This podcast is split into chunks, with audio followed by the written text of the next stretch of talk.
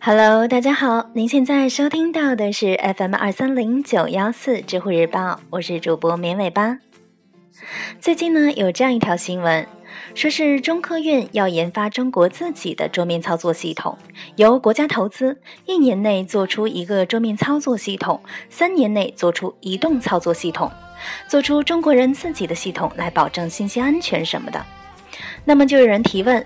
想知道，在不考虑市场占有率、商业运作、产业生态等因素的情况下，举国之力到底能不能开发出跟三大主流系统一样的操作系统？难度有多大？需要多少时间呢？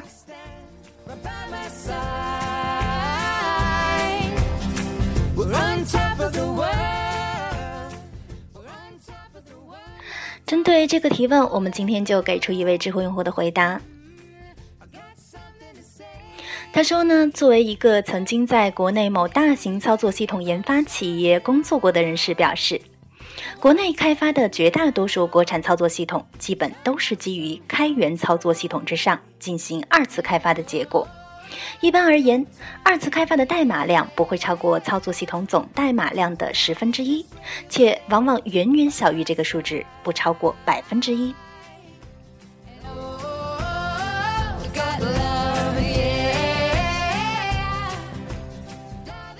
那这里的开发单位包括所有的国内企业和绝大多数的科研单位以及院校，而开源操作系统无一例外都不是国产软件。在其他的评论中，像知友石国怀先生以及某位匿名用户分别从操作系统生态以及操作系统本身的技术难度两个方面来探讨国产操作系统开发的困难。无论两位的证明是否充分，个人认为这两个角度都是合理的。更准确地说，在正常的情况下，从零开始制造一个操作系统，在当下中国是不切实际的。当然，在剔除所谓的不考虑市场占有率、商业运作、产业生态等因素的情况下，举国之力到底能不能开发出跟三大主流系统一样的操作系统？这种极端的情况下，基本是没有难度的。但会耗时巨大。下面呢，主要就是针对正常的情况来讨论。这里主要是清理一些误区。首先，完全国产操作系统是没有意义的。软件是可以被无限制的复制和再利用的资源，在不考虑知识产权的情况下，所有人都可以任意的复制一个程序并且使用。这一过程和重新建造一个摩天大厦不同，因为我们不需要重新准备数百上千吨的钢筋水泥，成本极低。在这个意义上，重新开发一个和别人功能一样的软件毫无意义。特别是这个软件是开源的、免费的，而且往往也比某个封闭机构开发出的更有效率。简单来讲，重新开发一个免费软件和造一架超音速的飞机完全是两码事。前者的所有核心技术都可以免费获取，而后者的核心技术被掌握在外国的军工企业手中。研发后者可以让我们掌握核心技术，而研发前者，我们能获得什么呢？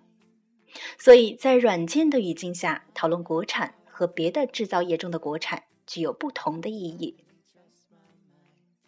其次，基于免费软件的二次开发，有时也可以是一种自主创新，而且也完全可以培养出一个生态系统。安卓系统就是利用 Linux 内核进行二次开发的，但我们一般认为，安卓系统是由谷歌公司所开发，且已成功被运用到了大量的移动设备上。它的 App Store 则是一个庞大的移动生态圈，所以我们完全可以想象。如果没有安卓，百度凭借它的技术实力，在 Linux 内核上开发出了一个移动操作系统，且像阿里巴巴那样培养出了一个产业链，这在技术上和商业上都是可能的。只不过我们没有国外公司那样的前瞻性，所以每次都错过了这种机会。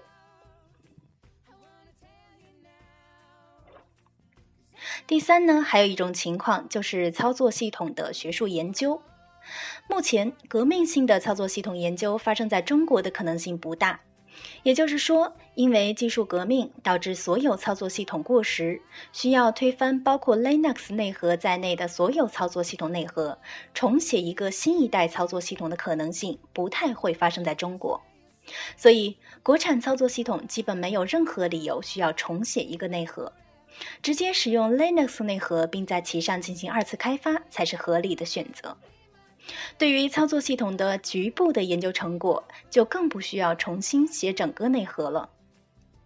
通常研究者也没有这种精力，所以局部的改进只需要开发某个内核模块，且很快会被开源社区采纳，加入到最新版本的 Linux 内核中。这类改进亦有不少出自中国籍的开发者之手。总之，短期内 Linux 内核被淘汰掉的可能性不大。即便发生，也不太会由中国某个单位来主导。最后，作为一个曾经的业内人士，我想说，大家都错误地理解了国产操作系统的意义。国产操作系统除了有部分骗钱的嫌疑，主要是为了使现代操作系统的技术能够被完全掌握，而不是真的为了开发出一个能和某某国外系统抗衡的操作系统。例如，有能力针对一些国防需要进行深度定制，发现并消除一些可能的安全隐患，政绩工程或者是项目需要，此类需求多而杂乱。当然，不排除某些项目就是在骗钱。像问题中的安全，就有可能只是个由头。所以呢，在当下中国，民用操作系统的开发是缺乏商业动机的。最后呢，总结一下：第一。从零开始重新开发一个操作系统是没有意义的，请不要用这一标准来定义国产操作系统。第二，我们在技术上和商业上都具有开发一个至少在中国有影响有影响力的操作系统的能力。第三，从近期看，操作系统的变革不太可能发生在中国，这意味着下一代操作系统依然是国外主导的可能性很大。第四。目前，国产操作系统主要还是面向特定领域。最后要再补充一点，技术是无国界的，所以所谓国产本身就错误地理解了现代技术发展。Linux 内核就是由世界各地的技术人员开发和维护的，它本质上不属于任何国家。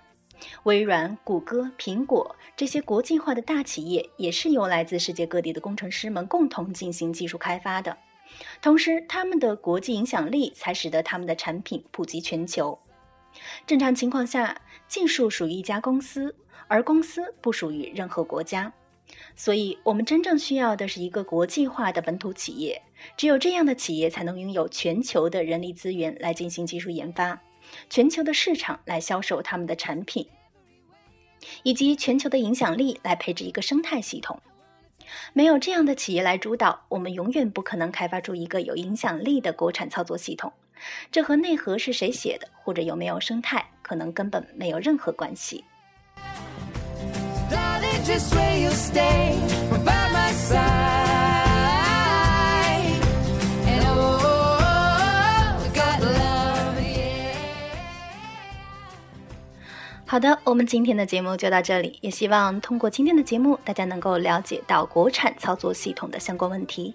明天见。Be